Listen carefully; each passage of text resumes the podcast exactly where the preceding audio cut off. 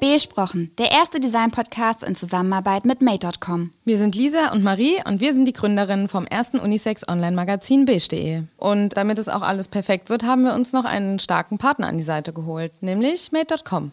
Made.com aus London ist bekannt für Design zu fairen Preisen. Wenn ihr also auf der Suche nach einem neuen Sofa oder einer neuen Couch seid, dann schaut doch mal in den zwei Showrooms in Deutschland vorbei, nämlich in Berlin und Hamburg oder online auf Made.com, wie der Name schon sagt.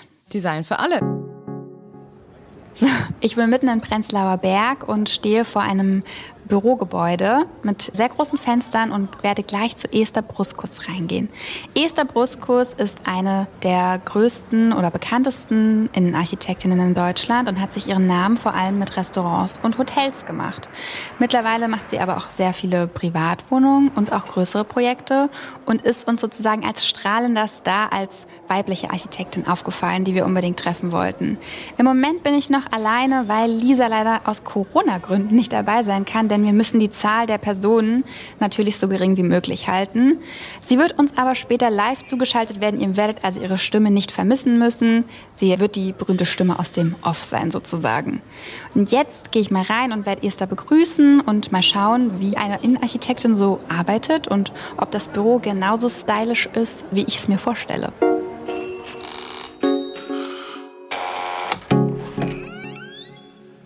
So, ich bin jetzt bei Esther Bruskus im Büro und wir beide halten großen Abstand, genau. Ich reiche nur das Mikro immer rüber. Ja, sag doch mal, Esther, wo sind wir jetzt hier gerade genau und wer bist du und was machst du eigentlich? Ja, willkommen. Wir sind in meinem Büro, genau auf der Grenze zwischen Mitte und Prenzlauer Berg. Und ich bin Architektin und baue Interiors und gestalte alle möglichen Dinge. Also, wenn man reinkommt, liegt schon mal ein super bunter Teppich hier unten. Ich habe auch so ein bisschen schon eine Geschichte zu bunten Teppichen gehört. Da hast du ja auch eine kleine Geschichte, die du dazu erzählen kannst. dazu später vielleicht mehr. Und lass uns doch mal reingehen. Hier sitzt also dein Team. Hier sind ganz viele Schreibtische. Es ist eher so loftartig mit einem Beton Boden. Und wie viele Leute arbeiten denn jetzt hier?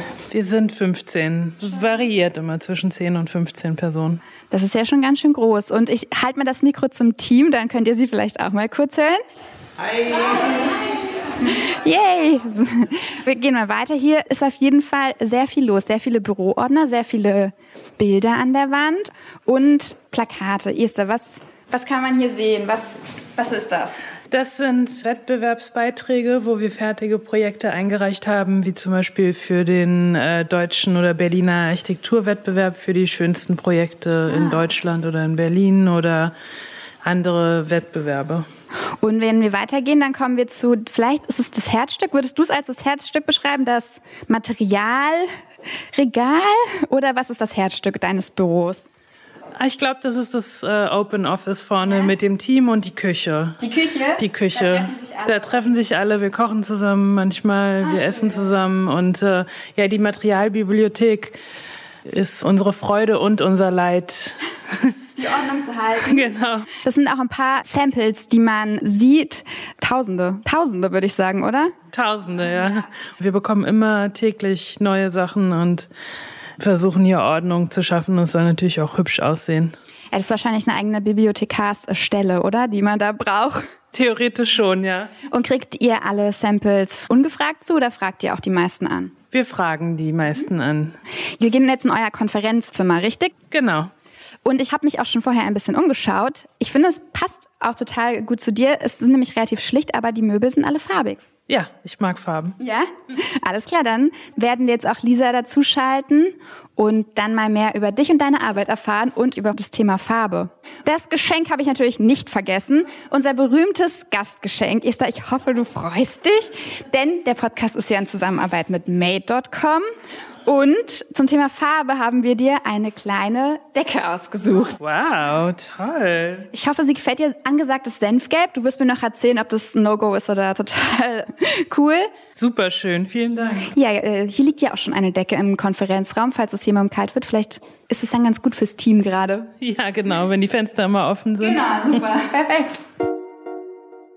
Hallo Esther, vielen Dank, dass du uns in dein Studio und in dein Büro eingeladen hast. Wir sitzen jetzt hier im Konferenzraum Hallo. Und äh, die Stimme, die ihr jetzt noch hört, gerade war sie ja noch nicht da, ist Lisa, denn die ist uns von zu Hause zugeschaltet, aus Corona-Gründen leider. Wir werden jetzt zu dritt ein bisschen über dich und über deine Karriere sprechen, Esther. Und wann wusstest du, dass du Innenarchitektin werden möchtest? Das war gar nicht geplant. Ich wollte eigentlich Modedesignerin werden und dann habe ich mit zwölf mir überlegt, dass das vielleicht zu unsicher ist und habe mich entschieden, Architektur zu studieren. Das war dann immer klar und als ich fertig war mit dem Architekturstudium, gab es keine Jobs in Berlin. Es gab mehr arbeitslose Architekten als Taxifahrer und habe dementsprechend angefangen, Projekte für Freunde zu machen. Und das waren meistens Interior Design Projekte. Und ich glaube, hauptsächlich hat man mir als junge, selbstständige Frau auch keine große Architektur zugetraut. Und dementsprechend bin ich dann so in diese Nische geraten und bin heute aber super glücklich darüber, weil es mhm. wirklich viel Spaß macht und man damit großartige Räume kreieren kann, in denen Menschen sich aufhalten eine Nische, in die du zufällig geplant reingerutscht bist. Kann man sich anders ausdrücken im Interior-Bereich als nur in der Architektur? Also ist das feiner? Ja, es ist viel, viel feiner. Man geht viel mehr ins Detail. Unsere Pläne sind wesentlich detaillierter. Wir entwickeln richtig, wie Materialien zusammenkommen. Details sind das Allerwichtigste. Man spürt in einem Raum, dass alles stimmt. Man sieht das manchmal nicht. Man kommt in einen Raum rein und spürt eine gewisse Harmonie, mhm. die man nicht unbedingt sofort sieht. Aber wenn alles funktioniert, die Achsen übereinstimmen, die Sichtpunkte kreiert worden sind und nicht alles zu harmonisch ist oder unharmonisch, also es muss immer so ein Mittelweg sein. Ist es vielleicht auch ein Weg, sich so ein bisschen um die berühmten deutschen DIN-Normen herum zu schlawenzeln, sage ich jetzt mal, weil Architekten sind ja auch laufende Lexika, was Normen angeht, oder eigentlich? Ja, also das habe ich natürlich am Anfang meiner Karriere hat man mir mal gesagt, nee, das kann man so nicht machen, das entspricht nicht der Norm der DIN und so. Und mit der Zeit habe ich realisiert, in der Innenarchitektur beziehen sich viele DINs auch auf Toleranzen, dass man nicht so genau bauen muss. Mhm. Und ich habe gelernt, das einfach so vorzubereiten und so auszuschreiben, dass genau gebaut werden muss mhm. und das dann genauer als in der DIN ist. Klar, Fluchtwege, Brandschutz und mhm. sowas muss man halt immer beachten. Mhm. Aber muss man in der Innenarchitektur genauso machen wie in der Hochbauarchitektur. Mhm. Also ich glaube, der große Unterschied eines Innenarchitekten ist natürlich, dass Farben oder Stoffe, das kommt immer relativ ja. zum Schluss mhm. quasi so als Deko-Element, mhm. ist aber sozusagen nicht das Allerwichtigste des ganzen Planungsprozesses. Du hast es ja gerade schon angedeutet, es gibt also einen Unterschied zwischen Interior Designer und Architekt und Architekt. Kannst du den für unsere ZuhörerInnen vielleicht nochmal kurz und knapp beschreiben, damit wir alle wissen, was du jetzt wirklich beruflich machst? Also ich habe auch Innenarchitektur unterrichtet. Mhm. Und ähm, das ist die Wentworth Institute of Technology in Boston und die hatten oh, okay. ein Austauschprogramm hier in Berlin zusammen mit meinem Partner mhm. Peter Greenberg. Mhm. Und ich finde, ein Architekturstudium ist eine super Grundlage für alles, dass man wirklich lernt, wie man halt plant und wie man das Gesamtheitliche sehen kann. Und in einem Architekturstudium lernt man auch noch viel mehr als nur alles irgendwie bei Häuser oder DIN-Normen. Das habe ich alles gar nicht gelernt während meines Studiums. Mhm. Ähm, also nochmal, der Unterschied ist, dass man als Interior Designer in Amerika zumindest, ich kenne das Studium hier in Deutschland nicht, in Amerika lernt man da mehr über DIN-Normen und wie man sozusagen mehr mit Fertigteilen arbeitet, wie Fertigdecken oder sowas. Also es ist weniger ganzheitlich, würde ich sagen. Mhm. Nee, man kann sich es ein bisschen vorstellen, weil an der Uni, wo Marie und ich studiert haben, kann man ja auch Interior Design studieren, nicht Architektur. Und ich stelle mir das dann natürlich auch so vor, wenn man den Architektur-Background hat, dass man eben dieses ganzheitliche, das hatte ich eben die ganze Zeit im Kopf, dieses Konzept vom Anfang bis zum Ende halt hat und nicht nur die Farbgestaltung oder die Deko, sondern natürlich auch den kompletten Aufbau und die Raumaufteilung und so weiter mitbestimmen kann. Ja. Das ist vielleicht dann auch einfach ein Vorteil, Wobei, der das also, rund macht, sage ich mal. Meine erste Mitarbeiterin, die ich hatte, die hat Innenarchitektur studiert und die mhm. war super und die hat einfach Räume auch noch mal anders gesehen als ich als Hochbauarchitektin und die hat auf andere Dinge geachtet. Und ich glaube, dass wir in Deutschland einfach so die Sicht auf Innenarchitektur scheint auch international, nicht nur Deutschland, irgendwie ist was weniger Besseres als Hochbauarchitektur. Mhm. Da gibt es eine gewisse Arroganz gegenüber, die ich überhaupt nicht nachvollziehen kann mhm. heutzutage. Also das habe ich auch letztens als Jurymitglied bei einer Veranstaltung mitbekommen. Mhm. Da ging es um ganz viele Projekte, die ausgezeichnet werden sollten. Hochbau, Büro, Restaurants, Shops und die älteren weißhaarigen Herren äh, waren dann immer, wenn es darum ging, irgendwie sich eine Farbe anzuschauen, ja, Frau Innenarchitektin, kommen Sie mal her. Mhm. Also ich glaube, das Studium hier in Deutschland für Innenarchitektur ist auch super. Mhm. Also wenn man sich grundsätzlich entscheidet, man möchte lieber Innenräume gestalten, dann sollte man mhm. auch Innenarchitektur studieren. Interior Design kann ich gar nicht dazu sagen, ob das jetzt genau das Gleiche ist oder was anderes. Also ist ja auch kein geschützter Begriff, habe ich zumindest so ja. gelesen. Also wenn ich gerne meine Wohnung einrichte, dann bin ich ja auch schon Interior Designerin, so gefühlt. Genau, und Innenarchitekt oder Hochbauarchitekt ist ein geschützter genau. Beruf. Ja. Findest du denn auch, dass ähm, oft Frauen halt in die Innenarchitektur gesteckt werden? Du hast es ja gerade so ein bisschen angedeutet mit den alten weißhaarigen Männern, die so ein bisschen sagen, hier Schätzchen, äh, guck mal was drüber. Mhm. Ist das so eine Geschlechtersituation auch oder nimmst du das gar nicht so wahr? Also als wir unterrichtet haben und manchmal geben wir auch Vorträge an Unis, sind die meisten Studenten Frauen mhm. in Innenarchitektur-Studiengängen. Also in Amerika war das so und hier in Deutschland, wir waren irgendwie in Detmold und in Darmstadt an der Uni und ja. das waren alles hauptsächlich Frauen. Und was glaubst du, woran das liegt? Ja, ich glaube, das ist einfach so ein Vorurteil. Mhm. Vielleicht denken Mädchen irgendwie, dass sie nicht Mathe können und deswegen irgendwie lieber Innenarchitektur studieren, mhm. was aber totaler Schwachsinn ist. Also man kann genauso gut ja. Architektur wie Innenarchitektur studieren und ja. ich war in Mathe oder Bauphysik auch nicht gut und musste die Prüfung mehrfach machen. Das ja. beruhigt. Das beruhigt, ja. Und es gibt ja auch ganz tolle international erfolgreiche Architektinnen. Also ja, ähm, immer mehr. Ja. Ich greife auch ein bisschen Marie auf, dass ja das Gefühl, selbst ein Interior Designer oder eine Interior Designerin zu sein, über Instagram vor allem vermittelt wird, indem man zum Beispiel seine tollen Ecken in der Wohnung fotografiert und teilt und dann vielleicht auch denkt, ach guck mal, jetzt sieht das bei mir so toll aus, ich kann das bei anderen bestimmt auch ganz toll. Siehst du das so kritisch, dass Leute sich jetzt so selber als Interior-Profis ernennen oder denkst du, das ist auch harmlos und irgendwie auch ganz schön, dass sich die Leute jetzt über Social Media auch so austoben und vielleicht neue Talente an sich entdecken? Na, ich glaube, das ist keine neue Bewegung. Also mit Social mhm. Media ist es vielleicht sichtbarer und ich finde es toll, wenn Menschen ein Gefühl für Ästhetik haben und ich finde es auch super, sich mit Innenarchitektur und Design und Ästhetik zu beschäftigen und ich glaube schon, dass es halt das Leben auch besser machen kann, in einer schönen Umgebung zu leben oder ja. aufzuwachsen. Ich habe das oft in meiner Karriere oder in meinem Leben, dass man mir sagt, na ja, ich kenne mich da auch ganz gut aus und ich habe auch schon schöne Stoffe ausgewählt und ich habe da ein ganz gutes Auge für.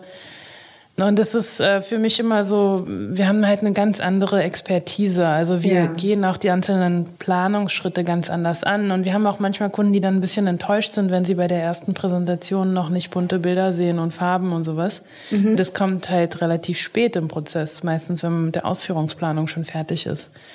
Ich erzähle meinem Zahnarzt ja auch nicht, welche Farbe er für meine Füllung nehmen soll. Mhm. Da vertraue ich ja, ihm, stimmt. dass er halt irgendwie das, den Gesamtzusammenhang sieht mhm. oder wie die Form meines Inlays sein soll. Sind das denn die einfacheren Kunden, die die meinen, sie haben Ahnung oder sind das eigentlich die schweren Kunden, die man vielleicht auch manchmal davon überzeugen muss, dass ihre Expertise doch nicht so groß ist? Das kann man gar nicht sagen. Ich habe immer gehofft, Innenarchitektur der Architektur für jeden machen zu können, mhm. aber unser mhm. Aufwand, den wir betreiben und die Größe des Teams und die Stunden, die da reinfließen, ist halt immer sehr, sehr viel Arbeit, weil immer alles halt ein richtig maßgeschneidertes Projekt ist. Ja. Und dementsprechend sammeln sich da die Stunden und dementsprechend die Honorare. Also es ist manchmal halt eine Entscheidung, aber viele können sich das auch gar nicht so leisten, mhm. weil natürlich dann halt mhm. das, was wir machen, kostet dann nochmal 20 Prozent der Bausumme. Da kommt dann ganz schön was zusammen. Mhm. Aber wir haben dann auch meistens mit jedem Projekt vier bis fünf bis 6.000 Stunden, die wir da rein investieren. Mhm. Also ist das schon eher ein Bereich, der so, ich sag mal, nicht, also vielleicht doch privilegiert ist auf eine Art und Weise. Und das aber auch schwer ist, diese, diese Hürde abzubauen, einfach durch den schieren Aufwand.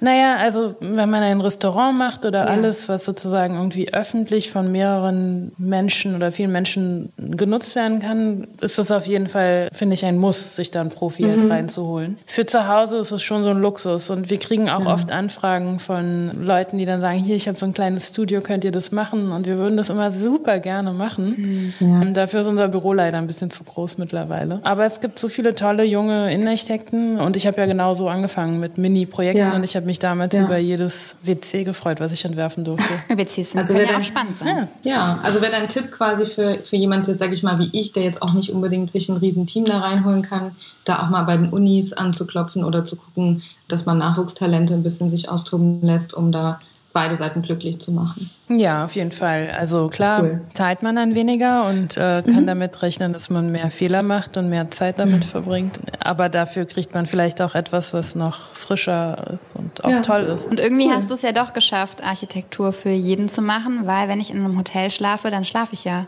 in der Einrichtung von ja. dir. Genau, also mhm. deswegen mache ich das auch so gerne. Deswegen mache ich so gerne Hotels und Restaurants und alles, was irgendwie öffentlich ist, wo viele Menschen halt mhm. sich drin wohlfühlen können. Reisen ist ja gerade nicht so ein großes Thema dank Corona und du hast ja auch mal in einem Interview gesagt, dass du ganz viel Inspiration auf Reisen findest. Was ist denn jetzt der Ersatz dafür? So mal zur Ruhe zu kommen, ist auch ganz schön. also wir waren letztes Jahr über Weihnachten waren wir vier Wochen in Indien mhm. und wir oh, waren wow. jetzt im Sommer nochmal in Sizilien, was uns ganz viele Inspirationen gebracht hat. Mhm. Und man guckt sich jetzt, wenn man hier in Berlin ist und nicht so viel reisen kann, vielleicht öfters die Fotos an und denkt an die letzten Sachen, die man gesehen hat und mein Partner Peter, der hat zum Beispiel bei Instagram seine Open Source Architectural äh, mhm. Library oder wie er das auch nennt. Mhm wo er wirklich jeden Ort in vier Sätzen beschreibt, den wir sehen. Und wir gucken da dann immer mal rauf und dann guckt man sich die Fotos nochmal an und so hat man die Inspirationen ständig bei sich.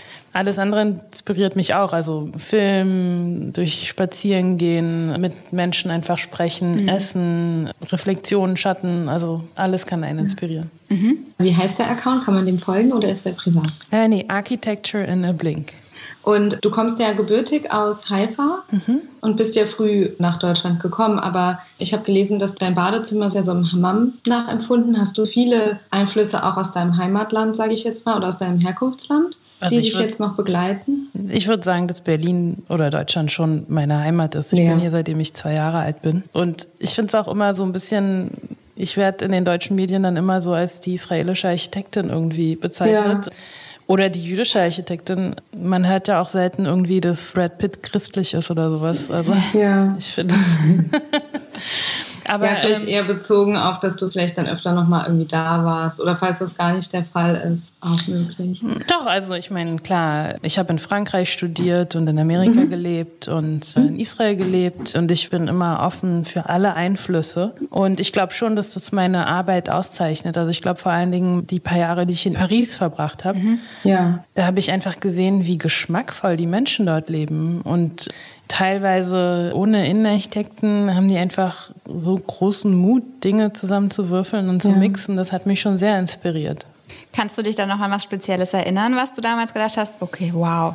Ja, ich war bei einem Freund zum Essen eingeladen und der hat ein Wohnzimmer mit unterschiedlichen Sofas und Sesseln und mhm. Kissen und Teppichen. Und es war so beeindruckend. Ja, das hat mich nachhaltig beeindruckt. Das klingt gut. cool. Ja, und äh, hast du jetzt auch so eine gewisse Art und Weise einen Auftrag, das deutsche Wohnen vielleicht schöner zu machen? Ich meine, wir sind ja jetzt nicht unbedingt bekannt für unsere superschönen Sofas zum Beispiel. Ich kann mich gut an diese 80er Jahre gemuschelt grauen Dinger oh, ja. und Fliesen, Fliesentische erinnern. Hatte meine Oma auch alles? Mhm, ja, ja, kennt glaube ich jeder irgendwo aus der Familie. Hast du da so einen Auftrag, so ein bisschen die Deutschen vielleicht zu einem stilvolleren Leben zu bringen? Oder mutiger, opulenter vielleicht? Ja, also ich bin ja in ähm, tief in meinem Herzen bin ich auf der einen Seite Minimalistin und auf der anderen mhm. Seite liebe ich halt Farben und Mixen und alles. Und ich sehe das auch hier im Büro, wenn wir Dinge entwickeln. Mein Team probiert auch immer ganz viele Sachen zu machen und wenn wir nachher dann uns alles anschauen, reduzieren wir gemeinsam mal alles weg, weil es funktioniert natürlich nur, wenn es so die Ausgewogenheit hat. Mhm. Aber klar, also ich hoffe, dass ich mit den Projekten Menschen inspiriere und auch Mut zur Farbe. Mhm. Also das ist ja hier auch so ein Thema, dass alles am besten irgendwie weiß und grau und beige ist mhm. und äh, alles schön zurückhaltend. Mhm. Daher ja, hoffe ich schon, dass ich mit meiner Arbeit inspiriere. Oh, cool. Und ähm, angenommen, ich würde jetzt sagen, okay, ich habe jetzt hier, weiß nicht, die Wohnung gekauft und ich will, dass die jetzt richtig gut aussieht und ganz toll gemacht wird und beauftrage euer Büro. Mhm. Wie läuft das ab und inwiefern setzen wir uns auch anfangs zusammen? Wie werde ich mit eingebunden? Ich habe gelesen, dass es immer eigentlich sehr gut ist, wenn man dir freie Hand lässt, natürlich auch und das Konzept nicht stört, sage ich mal, mit den eigenen Ideen, dann, dass ich sage, ich möchte jetzt aber unbedingt. Du denkst ja, oh mein Gott, nein, das passt ja gar nicht. Wie ist da der Ablauf? Inwiefern lernst du die Bauherren oder die Bauherrin kennen? Und Na, final geht es ja um, um dich dann oder um den Kunden. Ja. Und final musst du auch da drin wohnen und mhm. dich dann wohlfühlen und es muss dein Zuhause sein. Und was wichtig ist, ist, dass sozusagen meine Auftraggeberin, meine Bauherrin mir und uns als Team vertraut und mhm. offen ist, mal zu hören, warum eine Entscheidung besser ist als die andere Entscheidung. Aber man arbeitet da schon sehr als Team. Mhm. Und wie das anfängt, ist normalerweise, ist der Grundriss ganz wichtig. Einfach zu sehen, okay, wie sieht die Wohnung aus? Was für ein Raumprogramm brauche ich? Was für ein Budget habe ich auch? Können wir sozusagen einmal ratzfatz alles raus und einmal wieder rein? Dann geht es halt darum, eine Planung zu machen, wo man das Raumprogramm einarbeitet und verschiedene Varianten gemeinsam entwickelt. Also wir haben gerade für jemanden eine Wohnung gehabt. Da hatten wir erstmal drei, vier Pläne und dann hatte sie noch voll gute Ideen, weil sie meinte, wegen Corona arbeitet sie immer zu Hause und der Arbeitsbereich ist für sie jetzt so wichtig. Und wir haben ihre Ideen dann alle so eingearbeitet, bis sie und wir Schmetterlinge im Bauch hatten. Und dann fängt man an, quasi Ansichten zu entwickeln und alles genauer zu definieren, was beplant mhm. werden muss. Und grundsätzlich sagen wir mal, ein Projekt muss dreimal entworfen werden. Also beim ersten Mal ist es sozusagen das Konzept, was man gemeinsam entwickelt. Dann macht man den Entwurf halt richtig. Das ist sozusagen der erste Schritt des Entwurfs. Dann macht man die Ausführungsplanung, wo alle Materialien, mhm. alles zusammenkommt, man die Kosten sich nochmal anschaut. Da kann es sein, dass viele Sachen, die im Entwurf entschieden worden sind, nochmal geändert werden müssen, weil die Sachen nicht richtig zusammenkommen. Mhm. Und der dritte Schritt ist, wenn die Firmen dann anfangen, sozusagen ihre Werkplanung zu erstellen und man die mit den Firmen zusammen korrigiert. Das ist das dritte Mal, dass man sozusagen das Projekt mhm. verändert oder entwirft. Und dann baut man, also das ist während der Bauphase dann. Mhm. Ja. Und wie lange und dauert es im Durchschnitt ja. bis vom, vom ersten Treffen bis du reingehst und das fertige Bild siehst? Das hängt immer von vielen Faktoren ab. Mhm. Also ein Faktor ist, wie, also so ein erster Entwurf, der kann sicherlich in einem Monat gemacht werden. Mhm. Die Ausführungsplanung je nach Größe des Projekts dauert dann schon so zwei, drei Monate. Mhm. Und die Schritte dazwischen, die hängen ganz viel auch ab von, wie entscheidungsfreudig ist mein Kunde. Also wenn wir jetzt ein Restaurant für Tim Rau machen, dann sagt er mal, ja, finde ich super, nein, finde ich scheiße, mach nochmal. Mhm. So, und dann ist es halt aber ratzfatz durch. Und dann gibt es aber wiederum Menschen, wo ich das verstehen kann, die dann drüber schlafen, dann vergeht ein Monat, dann sprechen sie mit der Familie noch mal drüber und dann merken sie, naja, hm, nee, vielleicht will ich alles doch nicht irgendwie curryfarben, sondern lieber blau und dann muss man alles nochmal mhm. ändern.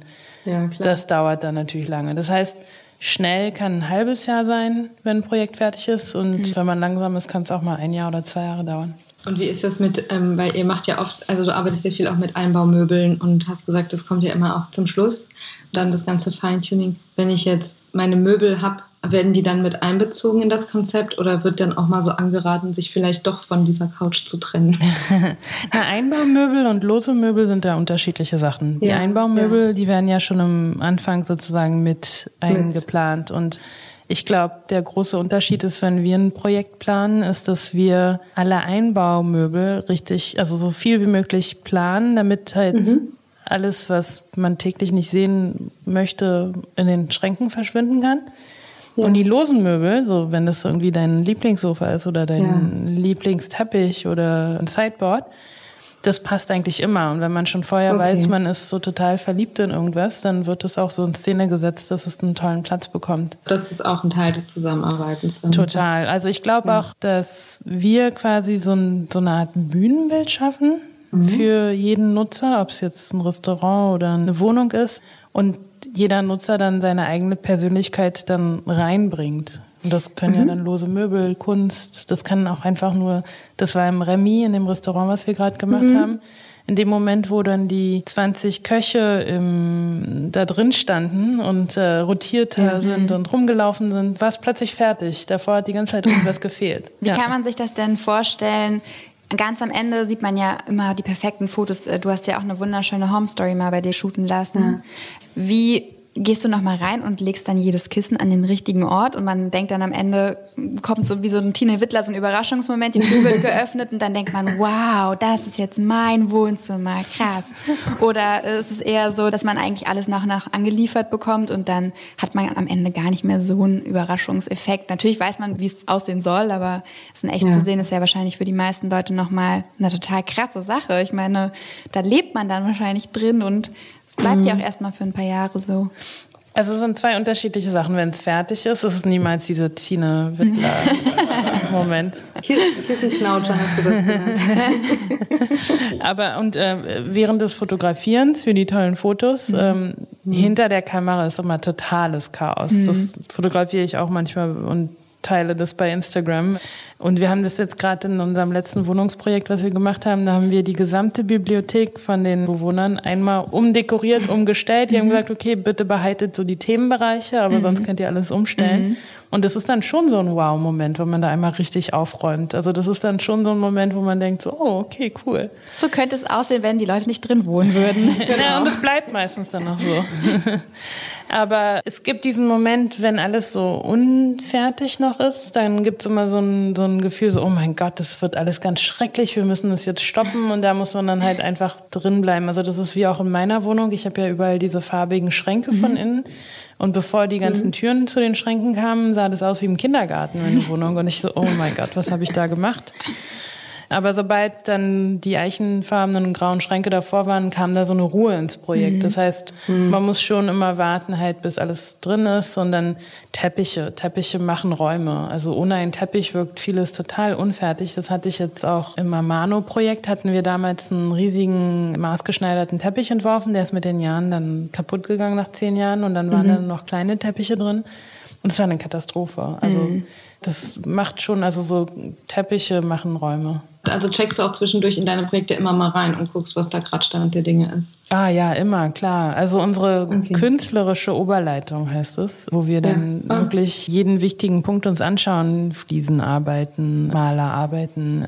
Das ist total elementar, dass wir da direkt mhm. dabei sind immer. Macht ihr denn auch die Bauleitung mhm. vor Ort richtig? Und ja, für kleine Projekte machen wir das mhm. schon. Also wir sind nicht täglich da vor Ort. Mhm. Oft arbeiten wir dann halt mit einem Generalunternehmer oder so, aber wir machen da auch die Bauleitung. In deinem Studio haben wir schon am Anfang beim Rundgang gemerkt, spielt Farbe und Teppiche und sagen wir mal, wie hast du es genannt, freie Möbel? Äh, lose Möbel. Lose Möbel. Mhm. Lose Spielen Möbel. lose okay. Möbel ja auch eine große Rolle. Und du hast ja auch schon gerade gesagt, dass Farbe bei dir zu Hause auch eine wichtige oder dass man, dass es sehr farbig ist, äh, wie am Anfang wie in einem Kindergarten. Mhm. Unser Thema ist ja heute Farbe. Wie wichtig ist Farbe beim Wohnen? Weil du hast schon gesagt, die Deutschen die lieben das eigentlich gerne minimalistisch und am liebsten beige und grau und weiß und äh, nix, nix bunt. Man kann niemandem eine Farbe aufzwingen. Mhm. Man muss schon eine Farbe wirklich lieben oder toll finden. Unser Büro ist ja eigentlich weiß und alle Möbel, die hier rumstehen und alle Farben, Muster und so, das sind ja alles meistens Mustermöbel, die wir für irgendein Projekt hatten. Mhm. Und deswegen ist hier bei uns im Büro eigentlich die Hauptgrundlage weiß und grau mhm. und schwarz, weil durch die ganzen Materialien halt immer irgendwie wir einen neutralen Hintergrund brauchen. Das braucht man zu Hause natürlich nicht. Ich setze Farbe immer sehr gerne, sehr mutig ein. Wir haben gerade ein Projekt gemacht für ein Paar, die sind Yogalehrer Mhm. Und als wir das Konzept entwickelt haben, haben wir eine Farbe für, wir haben quasi so eine zentrale Box in der Mitte gestaltet, Und dann hatte ich den einfach mal vorgestellt, die Küche grün zu streichen und dementsprechend ja. die ganze Box. Und ich war total überrascht, als sie Ja gesagt haben. Mhm. Und jetzt ist das Projekt ein super schönes Projekt geworden und die lieben das über alles. Und bei der Einweihung äh, waren alle auch total begeistert, wie man mit einer extremen Farbe trotzdem so viel Ruhe gestalten kann. Mhm. Und es geht immer darum, Farbe richtig einzusetzen. Und ich selbst musste das viele Jahre lernen. Also meine allererste Wohnung war eine Katastrophe. Ich habe eine türkise Küche gehabt, ein gelbes Wohnzimmer und die ganzen Farben waren alle leicht off. Also. Denkst du, jeder kann das lernen, dieses Gespür für Farbe? Oder? Ich glaube, du musst kein Architekt oder Innenarchitekt oder sowas sein. Also ich meine, nee. ich glaube Künstler oder Modedesigner oder jeder, der irgendwie kreativ hat. Ich glaube, es ist ein Talent. Mhm. Also mhm. ich glaube, okay.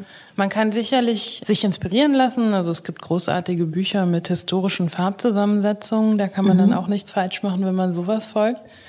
Grundsätzlich ist es, glaube ich, eine Erfahrung und ein Bauchgefühl.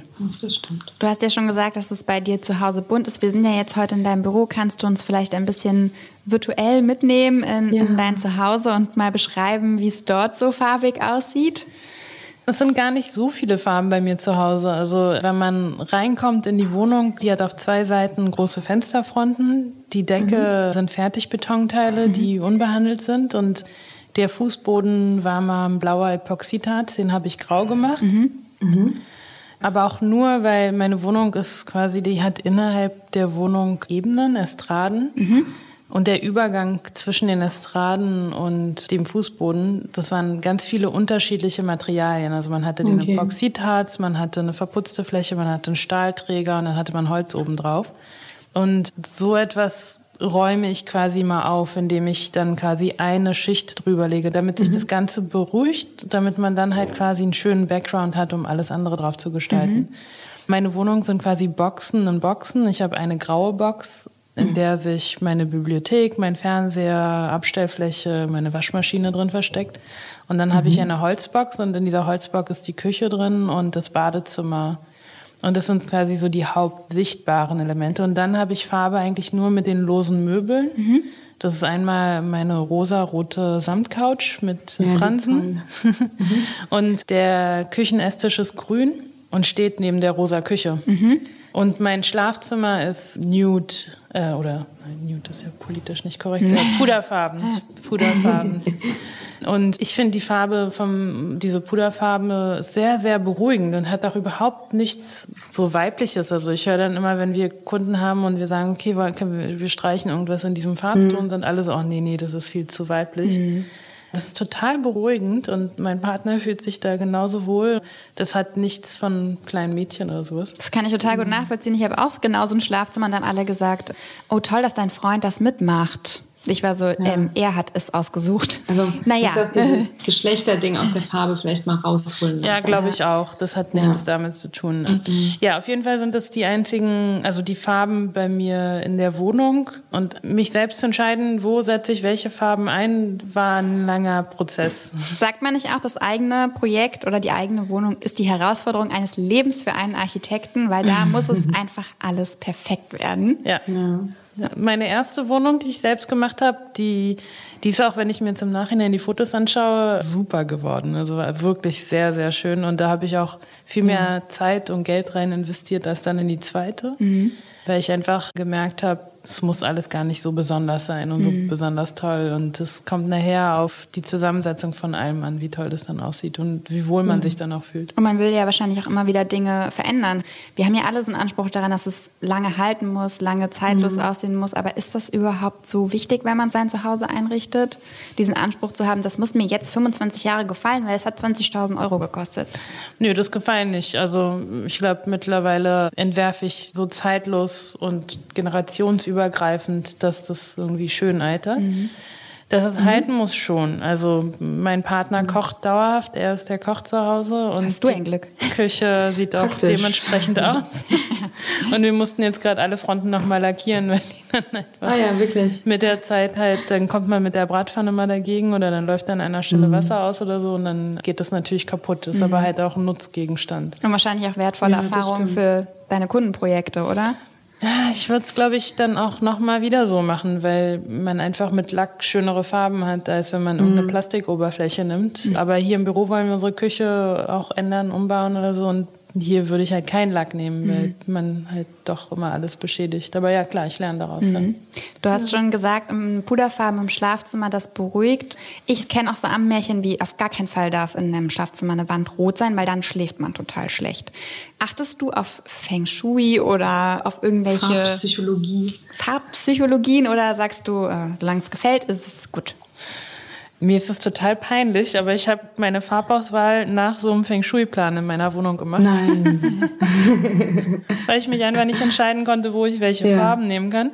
Also habe ich dann da so eine Farb, äh, ich weiß gar nicht, Bagua oder sowas draufgelegt. Mhm. Und da habe mhm. ich dann gesehen, irgendwie das Zentrum muss gelb sein und mhm. Äh, die Familienwand irgendwie silber oder sowas. Und dadurch kamen dann die Farben, die ich innerhalb der Schränke benutzt habe. Ah, ah das wäre jetzt nämlich die nächste ja, Frage. Genau. Also irgendwie hat es mir quasi erleichtert, da so eine verrückte Farbgestaltung zu machen. Und wenn das auch noch irgendwie wirkt oder nicht, dann freue ich mich darüber. Ja, wirkt es denn?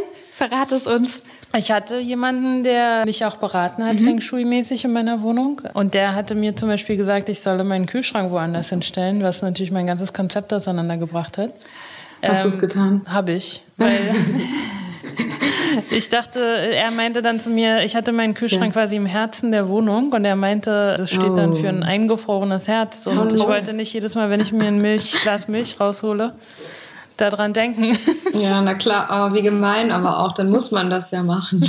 Also das ähm. mache ich in meinen eigenen Wohnungen schon und wenn mhm. Kunden das möchten, also wir haben für Miele haben wir so ein Set mal entworfen und die wollten dann auch gerne, dass da so ein Feng Shui Beratung da mhm. drauf mhm. guckt und das hatten wir dann auch gemacht. Ich weiß gar nicht, mhm. wie weit das dann berücksichtigt worden ist, aber ich finde es schon ganz spannend. Also ich glaube schon an Energiefluss mhm. und ich glaube schon, cool. dass man im Schlafzimmer halt nicht viel rumzustehen haben sollte. Also wenn man irgendwie in so einem Chaosort schläft, kann das ja nicht ruhig sein. Mhm. Und ich glaube auch, nee, dass, ähm, deswegen glaube ich auch so an Einbauschränke und das halt alles irgendwie so verschwindet. Gleichzeitig ist die Herausforderung dann auch, die Schränke immer ordentlich zu halten. Also ich bin totaler Entrüppelungsfan. Also Kann man dich mieten? ja, Meine Mutter, das das Meine Mutter macht das. Nein. Nein, die macht es nicht professionell, so aber die wäre super. Ach nee, nee, leider nicht. Ah. die, die ist da rigoros. Das ist ja gerade sehr gefragt. Ja, genau. Und Welche äh, Farben haben denn deine Einbauschränke von also, innen? Meine Garderobe ist gelb, meine Küche ist grün. Mhm von innen. An der Stelle, wo die Küche rosa ist, ist sie eichenfarben von innen. Meine Garderobe okay. ist mint und rosa. Die von meinem mhm. Partner ist blau.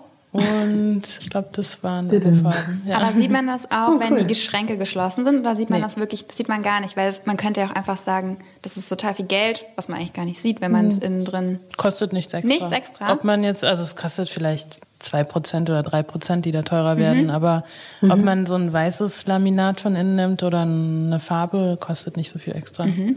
Und ich finde, Schränke sehen immer toller aus, wenn sie eine Farbe von innen haben, als wenn sie einfach nur weiß sind. Mhm. Das stimmt. Gibt es denn eine Farbe, von der du sagen würdest, dass du sie nie verwenden würdest? Ja. Ich habe mal gelesen, dass du anti-orange und anti-braun bist. Hat sich das geändert? Ja. Ja? Es also ändert sich ständig. Ja? ja. Ich, äh, ja, ich mag keine Brauntöne und keine Orangetöne und keine Currytöne mhm. so, aber jetzt immer mehr doch. Also mhm. da kommt dann meine Liebe sozusagen zur Mode und mhm. zur Kunst. Mhm. Sehr, also das inspiriert mich dann schon und ich öffne mich dann auch für ganz neue mhm. Farben. Also vor drei, vier Jahren habe ich noch mit meinem Bauherrn diskutiert, der wollte halt immer warme Farben und ich wollte mal alles eher so in Grau mhm. und Schwarz und kühlen Tönen. Und jetzt haben wir ein Projekt für den entworfen, alles in Terrakotta.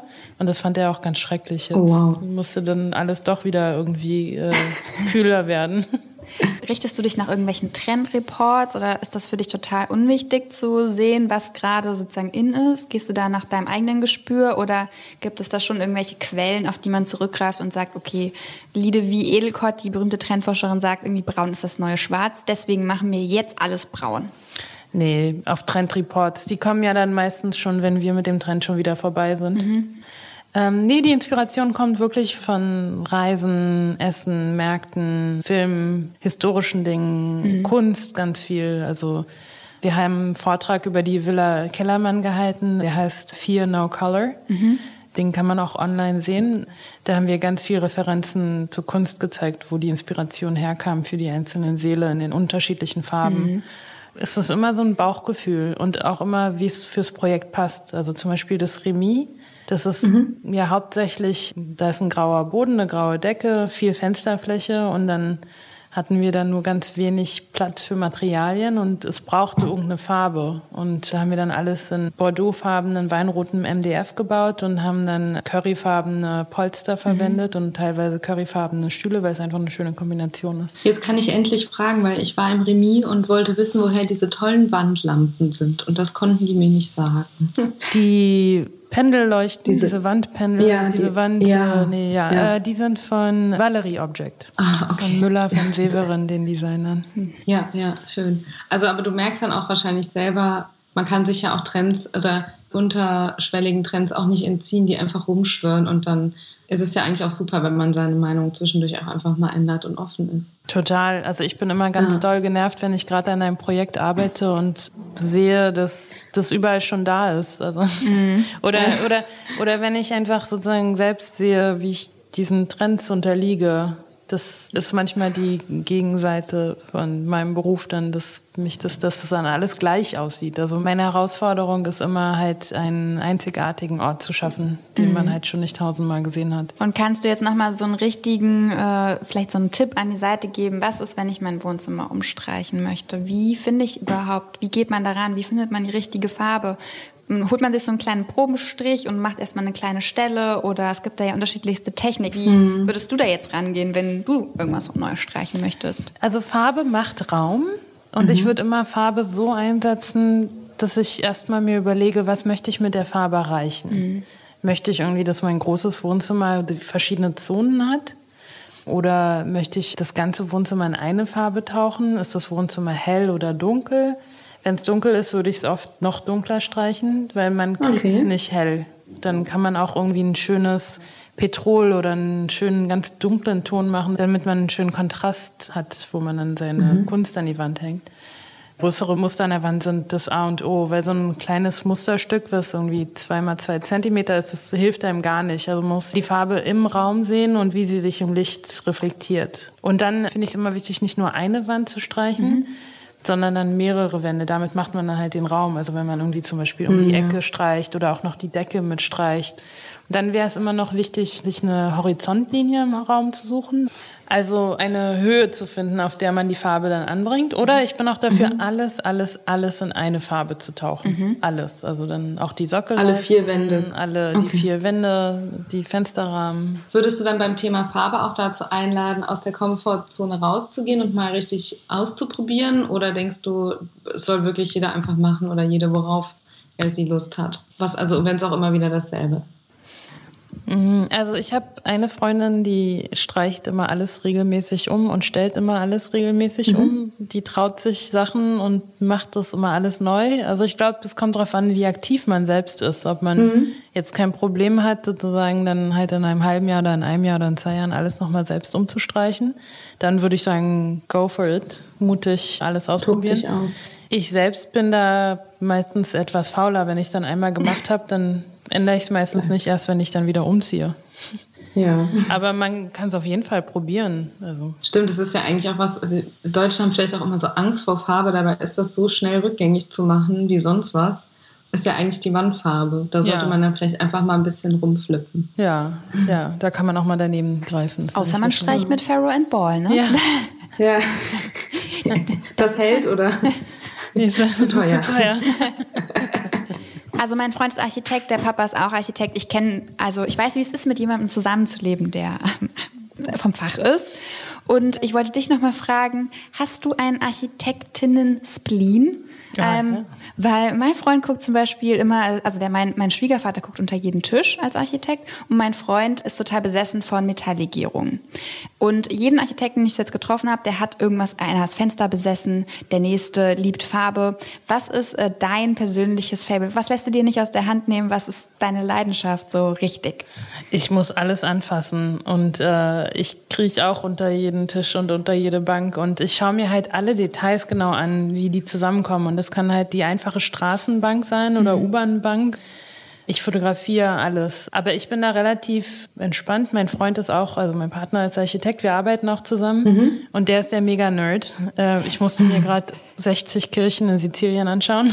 Oh, ja, sowas kenne ich. Wenn der Urlaub zu so einer Architekturführung wird. Jede Reise, der überschreitet dann jeglichen Geduldsmoment von mir, aber ich lerne da auch ganz viel. Aber ja, wir sind beide Mega-Nerds und lernen und setzen halt auch die Sachen, die wir dann sehen, auch ein in den Projekten. Das heißt, ich fotografiere jedes Detail und ich weiß ganz mhm. genau, wenn ich irgendwas entwerfe, dann habe ich das irgendwann vor sieben Jahren irgendwie in Mailand in der U-Bahn gesehen und dann finde ich auch dieses Foto und mhm kann das dann benutzen, um halt weiter zu entwerfen. Das heißt, für mich ist es Inspiration. Ist es denn eigentlich auch Fluch Mega oder cool. Segen, mit seinem Partner zusammen das Büro zu leiten?